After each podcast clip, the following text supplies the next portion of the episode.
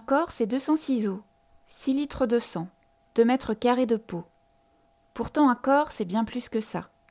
C'est un livre ouvert sur notre histoire et celle de nos ancêtres, le porte-voix de nos joies et de nos malheurs, un sujet politique, mon corps, mon droit, un objet social qui dit beaucoup de notre époque, mais aussi le plus bel objet de consommation, pour reprendre les mots de Baudrillard.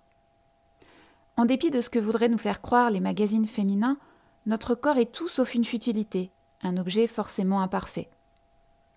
Je suis Sophie Gourion et dans ce podcast, je m'intéresserai à mon corps, à ce qu'il dit de moi et de notre société. Chaque épisode sera l'occasion de disséquer une de ses parties et de vous raconter son histoire. Bienvenue dans Corps et âme, le podcast qui vous passe au rayon X. Épisode 5 Avoir du nez. Aujourd'hui, je suis ravie d'accueillir Sandrine Goyvertz sur le podcast. Elle va nous parler de son nez, qui est à la fois son métier, son arbre généalogique et sa Madeleine de Proust. Tout un programme. Notre rapport au corps dit beaucoup de nous. Ce que nous trouvons beau chez les autres, ce qui nous attire, nous séduit, ou bien nous repousse, voire nous dégoûte. Là où naît le désir, d'une chute de rein à un sourire, d'un regard légèrement asymétrique à la couleur d'une voix. C'est notre premier lien avec l'autre. C'est comme ça qu'on établit le contact. Alors, forcément, on se demande quelle image nous pouvons renvoyer, en sachant bien que jamais elle ne coïncidera exactement avec notre ressenti. Les autres ont le droit de nous aimer pour ce que nous détestons, ce que nous trouvons parfois de plus vilain en nous, ce qui nous dérange. Moi, c'est mon nez. Mais je vous rassure, j'ai presque fini par l'aimer. D'abord parce qu'il est un outil de travail fonctionnel et quasi sans faille. Sans lui, Comment déguster Comment reconnaître la subtilité des arômes d'un vin La rose, le litchi, le santal, les touches de pamplemousse, des notes de pêche jaune. Et puis, oh là, il y a du pétrole, c'est un vieux Riesling. De la réglisse? Un Languedoc, un peu trop mûr peut-être. Ce nez performant m'a permis de faire ce que je voulais.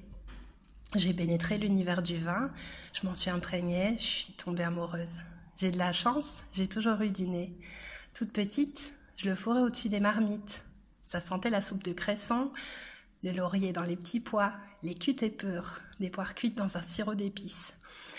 Et puis, il y avait le savon à la rose de mamie dans la salle de bain, la lessive d'ache et le linge qui prend une odeur d'herbe à sécher dehors.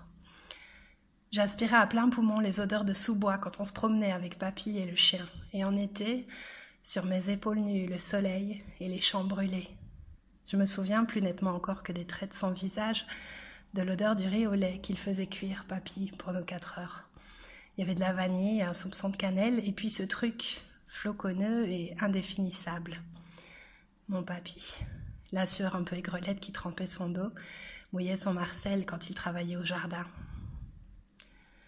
Longtemps, les parfums me hantent. Je peux, pour une silhouette anonyme croisée dans la rue et dont l'odeur m'émeut, refaire naître une kyrielle de souvenirs. Cette histoire de Madeleine, là, je crois que quand je l'ai découverte, j'étais émerveillée.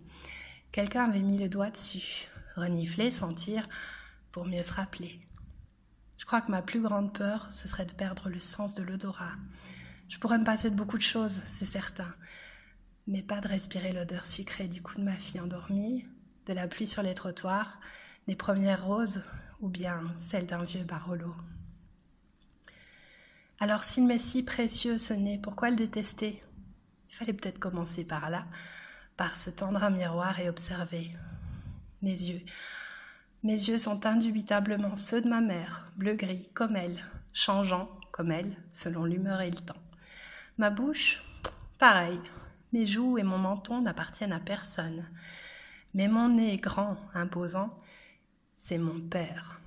Nous avons en commun ce nez qui s'invite sans qu'on lui ait rien demandé, que l'on voit comme le nez au milieu de la figure, justement. Longtemps, très longtemps, j'ai pu voir que ça dans le miroir. C'était cet inconnu familier à qui je savais ressembler sans le connaître. Un nez imparfait, trop long, avec une bosse en plein milieu. Bon, la plupart du temps, il n'y a que moi qui la vois. Mais je vous assure, elle est là. Moi, je voulais pas ce nez de boxeuse.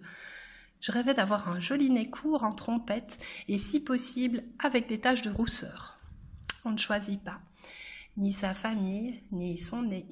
Les années ont passé. J'ai grandi avec ce drôle de lien avec mon père, sans trop en savoir sur lui puisqu'il ne m'a pas élevé. Je n'en connais que des bribes, des anecdotes qu'on m'a racontées. Il paraît que quand j'étais bébé, il me lisait des livres de cuisine pour m'endormir. Avec un nez pareil, tu m'étonnes qu'il adorait bouffer. Tu m'étonnes qu'il avait un appétit d'ogre, jamais satisfait. J'ai eu si peur de lui ressembler, d'avoir pris ses mauvais côtés parce que parce qu'il était terrible aussi. Mon père est une légende avec ses côtés sombres, bosselés, comme mon nez. Maintenant qu'il est parti, maintenant que mon père n'est plus, il est temps de faire la paix avec lui. Il est temps d'assumer, de rendre un équilibre aux choses. Mes joues sont moins pleines, mes yeux un peu cernés, et mon nez a trouvé sa place. Avec un nez pareil, de toute façon, tu peux pas être lisse ou mignonne. T'as du coffre, de la gueule et des passions et des amours et des élans et des colères. Tu te ramasses, t'essayes encore, tu remontes sur le ring. C'est mon héritage, à moi de bien le porter. Moi aussi, je veux tout bouffer, tout goûter, tout sentir. Je veux être à la hauteur de mon nom et de mon nez.